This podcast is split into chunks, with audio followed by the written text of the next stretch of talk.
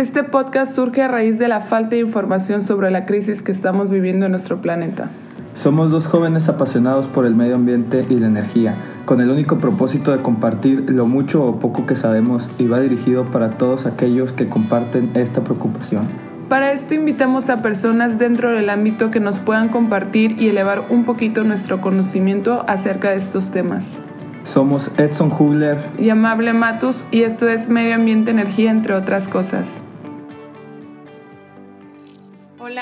Bienvenidos a un nuevo episodio de Medio Ambiente Energía entre otras cosas.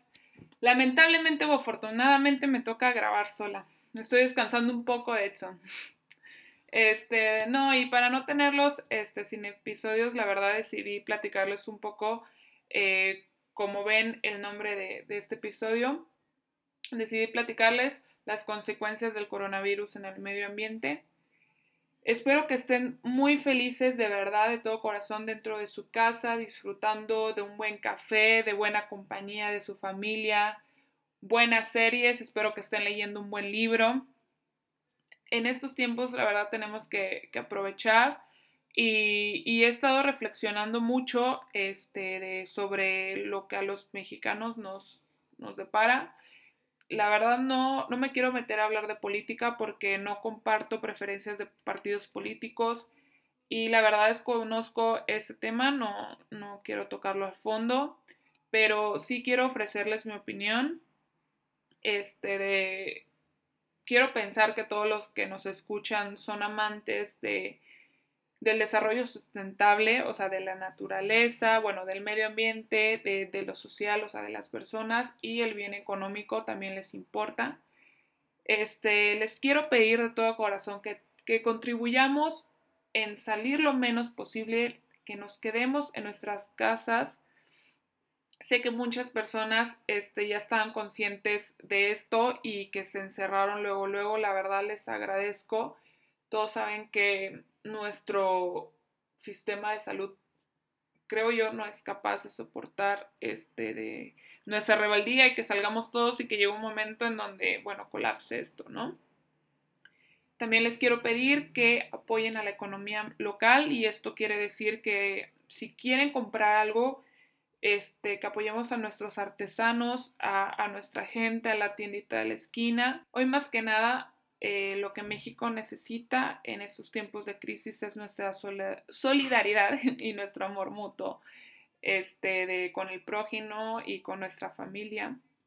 Apoyemos a nuestros padres y hermanos y la verdad siento que hoy nos necesitamos mucho de los unos a los otros.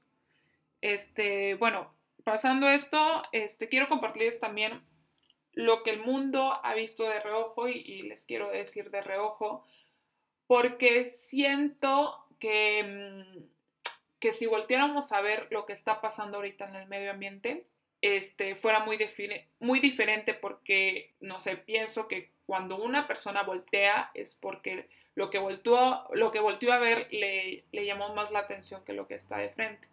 Entonces por eso lo hablo de reojo, porque solamente hemos hecho una mirada hacia las consecuencias que ha tenido el coronavirus en el medio ambiente. También sé que muchos de ustedes se impresionaron con los videos de Venecia, de hecho vi demasiados, bueno, no tengo Facebook, pero en Instagram demasiados videos de, diferentes agencias en donde promocionaron cómo eh, los peces ya se veían este, de, en los canales de Venecia. Y también sé que algunos notaron, este, de, porque lo he escuchado, que comentaron tal vez entre amigos, que ven el cielo más despejado y que pueden alcanzar a ver montañas, casi no se está viendo, o que si viven en la Ciudad de México como yo, este, de, escuché a, personas cercanas decir que se veía el Dorito desde nuestro departamento. Bueno, para los que no saben, el Dorito este, es un edificio que tiene forma de triángulo. De hecho, está al lado de mi trabajo. Es como que referencias, ¿no? Cuando te preguntan de que por dónde trabajas. Y yo, pues por el Dorito. Ah, ya fue por lo que me ubiqué, por lo que escuché que mencionaba, entonces sí, yo soy borrega y también digo lo mismo, porque para explicar está en tal calle ni yo sé cómo se llama la calle, ¿no? Entonces, bueno, por ahí enfrente.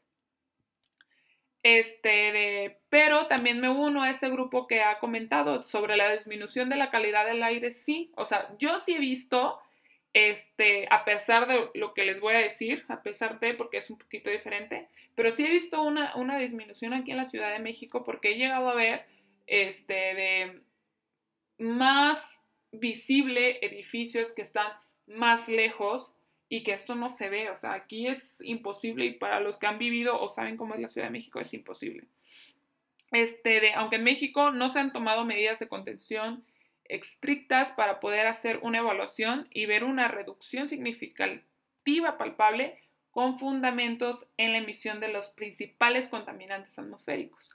De hecho, en México se tendrá que monitorear la evolución de las emisiones de contaminantes en el periodo que estamos de contingencia en las ciudades con elevados índices de contaminación y como lo han hecho otros países, compararlos con, con el año 2019 y o anteriores, ¿no? Entonces, a raíz que todos los humanos hemos estado en nuestras casas, se ha visto alrededor del mundo disminución en residuos, disminución obviamente en turismo, disminución en residuos en embarcaciones, porque pues han parado todas las, las fábricas, perdón, y como les digo, este, ha habido mejor calidad del aire al razón del cierre de fábricas. Hay imágenes, de hecho, de la Agencia Espacial Europea, si la quieren checar, que muestran la disminución del dióxido de nitrógeno en el aire las agregamos en el post de, del Instagram para que puedan ver esta comparación. Y también, este, si pueden checar las imágenes de China del 1 de enero del 2020 al 25 de febrero, que fue, creo, que el tiempo en donde ellos tuvieron un cierre total, este, se ve palpable, o sea, tremendo, el cambio en la contaminación del aire. Y también, si quieren este, checarlo, entre. Y, bueno, la verdad es que claramente gracias a, este cierre temporal, y hablo pues de manera global, hay un aire más limpio, este, de gracias a la reducción de emisiones de gases de efecto invernadero. Doy también gracias de verdad, como dije anteriormente, al cierre de fábricas, a la suspensión de aerolíneas, que estas contaminan de una manera tremenda. De hecho, este, recuerdo mucho que en el máster eh, me decían, bueno, hubo un dato que fue cuando yo vine a, ver a mi familia en diciembre, porque ya no aguantaba. Bueno, luego esa es otra historia. Este, teníamos como máximo para, nuestras, para nuestra huella de carbono tener tres viajes intercontinentales, les puedo decir, cruzando el charco, al año. Entonces dije, ¿cómo? O sea, ya vine a España y luego voy a ir en diciembre y luego voy a regresar, o sea, estoy contaminando más. Y creo que no debería decir esto, pero a raíz de eso también dije, chino, o sea, cada vez que vuelo es como, ups, estoy contaminando mucho. bueno, ese es otro tema, pero hablando del cierre temporal de las aerolíneas, hay un aire más limpio. Ha producido esto una caída de al menos de un 25% de sus emisiones de dióxido de carbono. Estos fueron, este dato lo vi en, en el Centro de Investigación en Energía y Aire Limpio, por si lo quieren checar. Y para los que no saben, este centro calcula las últimas tres semanas que se ha emitido. No. Y para los que no sepan, este centro calcula que, bueno, calculó que durante estas tres semanas China emitió 150 millones de toneladas métricas de CO2. Y para los que digan, es demasiado 150 millones y ni siquiera se imaginan qué es esos 150 millones, se los voy a decir. Este, ah, bueno, esos 150 millones fueron menos, no terminé, fueron menos que, que, que el mismo periodo del año pasado. No sé si me de explicar, pero bueno. Este, de, bueno, para que sepan, ya me estoy perdiendo para que sepan, esos 150 millones de toneladas es más o menos equivalente a todo el dióxido de carbono que la ciudad de New York emite durante un año. Y una reducción de este 25% de las emisiones de China equivale a una reducción global del 6%. O sea, y para que tengan entendido que no fue ni un año, ni tres, ni seis meses, fueron que dos meses más o menos, de enero al 25 de febrero, Por otra parte, también la Agencia Espacial Europea, este, ellos actualizan las imágenes que, que muestran el descenso de la concentración de dióxido de nitrógeno en algunas partes de, de Europa, ¿no? Desde que comenzó el confinamiento y esta base de datos pues las tienen todo, todo el año. Entonces, este, como saben, la principal fuente de altas concentraciones de este gas, del dióxido de nitrógeno, es el uso de, de combustibles fósiles, ya sea en el transporte, la industria, la calefacción, etc. Este gas aumenta el riesgo, por si no lo saben y para que lo tengan muy presente, de enfermedades respiratorias y reduce la inmunidad ante infecciones pulmonares. Esto quiere decir, como el COVID es una de estas este, pues, enfermedades que, que ataca em, pues, los pulmones, este, se dice mucho que las personas que, bueno, mayores que pueden llegar a pasar que no puedan respirar bien, eh, las altas concentraciones de ese, del ozono troposférico eh, nos, nos ataca y, puede llegar a pasar que personas que viven en ciudades puedan tener un, una mayor, un mayor impacto de esta enfermedad en, en sus vidas. Y a raíz de esto también me puse a investigar un poco y se los comparto, y se los comparto las consecuencias de la disminución de la contaminación en países europeos, que son los que en estos momentos tienen medidas drásticas del confinamiento, porque son los que, pues ahorita son los que están llevándolo a cabo extremo.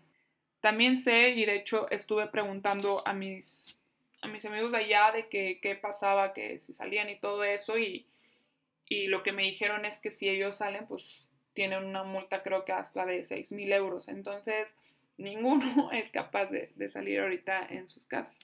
Ahorita que estaba hablando, de hecho, de la, de la, de la disminución de las aerolíneas, hay una hay una parte que afecta esto de la disminución y es más, no, no hablando de contaminación ni nada de esto, pero afecta estos vuelos comerciales, por si no lo saben, este, nos proporcionan datos a las agencias meteorológicas de la actividad de trabajadores que monitorean las condiciones terrestres y atmosféricas en muchos países.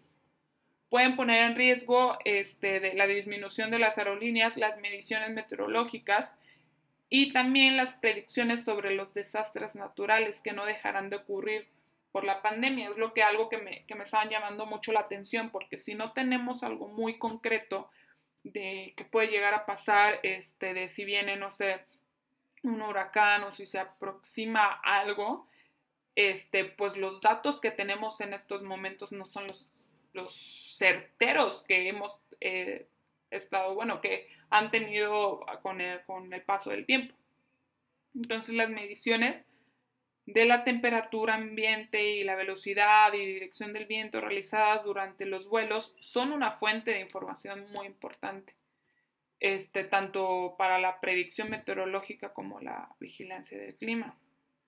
Los vuelos comerciales contribuyen al programa de retransmisión de datos meteorológicos de aeronaves a través, no sé qué tienen, creo que sensores, computadoras, sistemas de comunicaciones a bordo. Ellos creo que recopilan, procesan, dan formato y transmiten, si mal no recuerdo, observaciones meteorológicas a las estaciones terrestres a través de enlaces satelitales o de radio.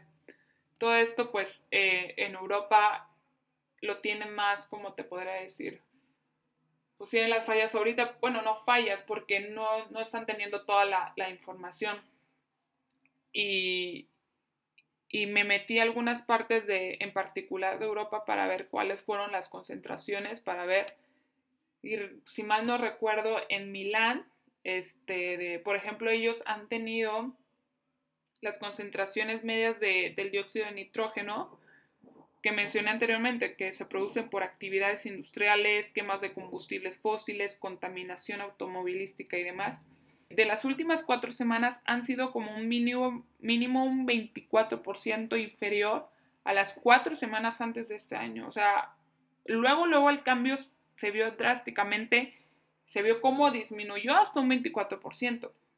En Barcelona también los niveles medios del dióxido de nitrógeno bajaron de un 40% de una semana a otra. O sea, tan drástico es, es que nos encerremos. En comparación con la misma semana en el 2019, si mal no recuerdo, fue de un 55%. O sea, el cambio se vio el aumento más grande de, uno, de una a otra. Entonces todo esto ocurre porque las personas ya no viajan, este, no hay ningún lugar a donde ir, ni en coche, ni en moto, y pues las fábricas pues han parado de funcionar totalmente. Lo que vi que en España, entonces en este caso los niveles de concentración de dióxido de nitrógeno, para todos aquellos que me escuchan desde España, espero, ¿verdad?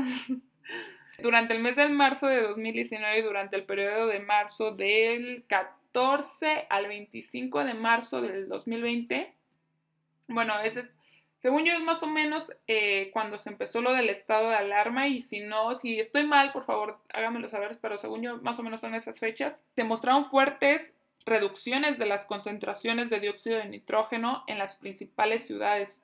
En este caso es Barcelona, Madrid, Sevilla y Valencia, creo. Estas observaciones que les digo vienen de un satélite, no me acuerdo el nombre, que Copérnicus, algo así, que, lo proporciona. Y hay un, no, sí, hay un meteorólogo, uh, Hein Esques, creo que se llama. Él es de la Agencia Espacial Europea. Él explica este, por qué se eligieron esas fechas. Si mal no recuerdo, en un comunicado que dio, dijo que las concentraciones de dióxido de nitrógeno varían de un día a otro. Esto a raíz de las, de las condiciones climatológicas. No se puede sacar en ningún lugar del mundo conclusiones basadas solo en un día o de un día para otro. Entonces, al combinar datos durante un periodo que fueron estos los 10 días, en este caso, la variabilidad meteorológica, perdón, se promedia en parte y, ahí es cuando se empieza a ver el impacto de los cambios debido pues, a la actividad humana. Entonces dije, bueno, esa, estaba viendo todo esto y dije, bueno, en México, a ver, empezamos cuando la contingencia, ¿qué se ha visto? Yo veo el cielo más despejado, ¿será que yo estoy mal o no?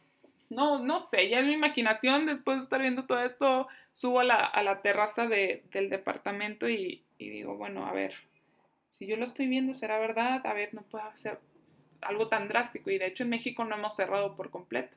Bueno, saben que la, que la medida de aislamiento comenzó no más de semana y media, oficialmente hablando. Sé, como les dije al principio, les agradezco y sé que muchas personas tomaron medidas desde hace más ya de tres semanas, que, gracias, a esos, que gracias a estos esfuerzos pienso que hemos avanzado en cuestión de contagios un poco lento, se veía y, y la verdad es que me pongo a ver siempre la vespertina, sí, sobre cómo em, empezó a iniciar la curva. Y tengo un amigo en, en Madrid que, que él hizo todo el análisis, bueno, está haciendo todavía el análisis de todos los días, de todos los casos que hay en España, lo está haciendo por comunidad. Bueno, tiene un Excel bastante este, pro que se lo quería pedir para hacerlo de México, pero bueno, ya saben que el gobierno tiene unos datos y yo tengo otros, entonces no me quise meter. Pero a lo que iba, creo que este aislamiento, lo que estamos llevando hoy en día, mm, resulta un poquito insuficiente para disminuir fuertemente los altos niveles de contaminación si las emisiones de gas efecto invernadero no, pues no descienden. He visto la desaceleración de la actividad económica mundial por la pandemia. Ya, pues esto ya ha tenido un impacto significativo en el medio ambiente pero México, como les digo, hoy en día todavía no se beneficia de estos efectos pues, indirectos positivos que puede llegar a pasar. Aquí se tiene que monitorear la evolución de las emisiones de contaminantes en el periodo de contingencia en las ciudades con los elevados índices de contaminación, como lo es la Ciudad de México, el Estado de México, Nuevo León y demás, y luego compararlos con el año 2019 o anteriores, como les decía que han, hecho varios países europeos. Al momento, chequé el sistema de monitoreo atmosférico de la Ciudad de México, que es el CIMAT, y ellos reportaron que la calidad del aire ahorita es aceptable en la Ciudad de México y en el área metropolitana. Si quieren pueden estar checando también este, en la página del gobierno de la Ciudad de México que es www.aire.cdmx.gov.mx. y ahí pueden encontrar día a día resultados sobre la calidad de aire, si es mala, regular, el no circula y todas esas cosas. Es bueno saber, la verdad, métanse para ver, o sea, porque esto también, como les digo, repercute en la salud física y, bueno, en la salud humana de nosotros, ¿no? Pero bueno, volviendo a lo que les estaba diciendo, Hoy en día en México los combustibles fósiles continúan siendo la fuente energética que mueve la economía de México. Eso que ni qué. Si la economía se detiene a causa del COVID-19, como ha ocurrido en China, en Francia, en Italia, como les estaba diciendo, disminuiría el consumo de energías fósiles, conduciendo esto a una disminución de gases de efecto invernadero que se liberan a la atmósfera, y estos especialmente es el dióxido de nitrógeno y el CO2. Entonces, bueno, si sabemos que no se puede cerrar este de esto la producción, ¿no? Y nosotros como humanos, ¿en qué podemos contribuir? Si yo no me puedo parar al Palacio de Gobierno y decirle, oye, ¿sabes qué? Ya para todo y vamos también a ayudar a parte del medio ambiente, pero pues pararía nuestra economía este, de, pues nacional y pues se hace un relajo y se va a hacer un relajo, pero no me meto en esos temas. Entonces, un ejemplo que puede implementar el gobierno, que se me hizo muy bueno, ¿eh? y eso también beneficiaría mucho a, disminuir contagios, es aumentar la promoción de uso de ciclovía temporales. Esto se ha hecho en ciudades como Bogotá, en Nueva York, etc. La, la, la iniciativa consiste en que las personas ya no estén utilizando transportes públicos y que puedan tener acceso a estas bicicletas y puedan aquellas personas que necesitan económicamente ir a trabajar, este, lo pueden utilizar porque sabemos que en México pues la actividad económica pues debe continuar porque no estamos preparados para aguantar una crisis tan tan grande. Y esto ayuda también en términos sanitarios pues un montón, ¿verdad? Y por otra parte, a los que estamos encerrados en nuestras casas y queremos contribuir al, al medio ambiente, y pues a que no se siga este, produciendo más energía, disminuyan las concentraciones de las emisiones. Ustedes que están en casa pueden apagar luces de las habitaciones que no se ocupen, aprovechar la luz natural es lo que yo hago siempre cuando leo porque me encanta leer en las tardes. Entonces cuando ya veo que el sol se está disminuyendo es como que literal casi casi me levanto para seguir con el libro y, estar leyendo. No hagan eso porque luego pueden terminar ciega como yo, pero bueno. Este, aprovechenla, desconecten aparatos que no utilicen porque hay un porcentaje, no me acuerdo que en la universidad lo vi, que, que si siguen conectados, este, existen esas pérdidas de, pues de corriente, entonces como quiera sigue este, consumiendo electricidad. Entonces desconecten aparatos que no utilicen microondas, teléfono, computadoras, etcétera este, utilicen focos ahorradores, hagan buen uso de electrodomésticos, utilicen agua caliente solo si es necesario, por favor. Moderen el uso del aire acondicionado. Sé que hace calor, aquí no tanto en la Ciudad de México, pero sé que en otras ciudades hace calor, entonces por favor no lo prendan todo el tiempo o programenlo nada más que tres horas ya que estén dormidos, mira ya. Ya que todo el mundo se está durmiendo como a las 3 de la mañana, Préndanlo esa hora y ya, hasta las 6, 7, levántense, pónganse a meditar y ya, ya no gasten luz. También les quiero compartir estas estrategias que me parecieron impresionantes de la doctora María del Carmen, que es una profesora de desarrollo sustentable en el Tecnológico de Monterrey, aquí en la Ciudad de México. Ella definió tres alternativas que se pueden implementar en cuanto a continuar con la lucha del cambio climático y se resumían así. La primera era modificar las actividades que se están produciendo o generando los contaminantes en el agua, el suelo y la atmósfera, esto con el fin de reducir los niveles de contaminación, controlar la liberación de contaminantes mediante políticas más eficientes y estrictas. Y Trabajar para limpiar y restaurar los ecosistemas que han sido dañados por todas las actividades humanas y que han provocado daños ecológicos irreversibles como pérdida de hábitats, de biodiversidad, etc. Esto es saliendo del confinamiento que estamos teniendo hoy en día, que se presta atención para que estos niveles, si se llegan a bajar de contaminación, se pueda prolongar y puedan estar en un modo, no bueno, en un nivel medio y que ya no podamos subir, ¿no? Pues eso es lo que les quería compartir el día de hoy. Sé que es mucha información tal vez de digerir y demás, Cualquier duda, comentario, lo que ustedes quieran, lo pueden poner en el post de Instagram, pueden escribir a nuestro correo. De verdad que estamos muy abiertos para cualquier comentario. No se pierdan la parte 2, la va a compartir Edson. Este, se los aseguro que va a estar muy chistosa y él me va a escuchar ahorita y se va a empezar a reír. Va a estar buenísima. Ahí se las dejo. Y pues nada, la verdad es que gracias.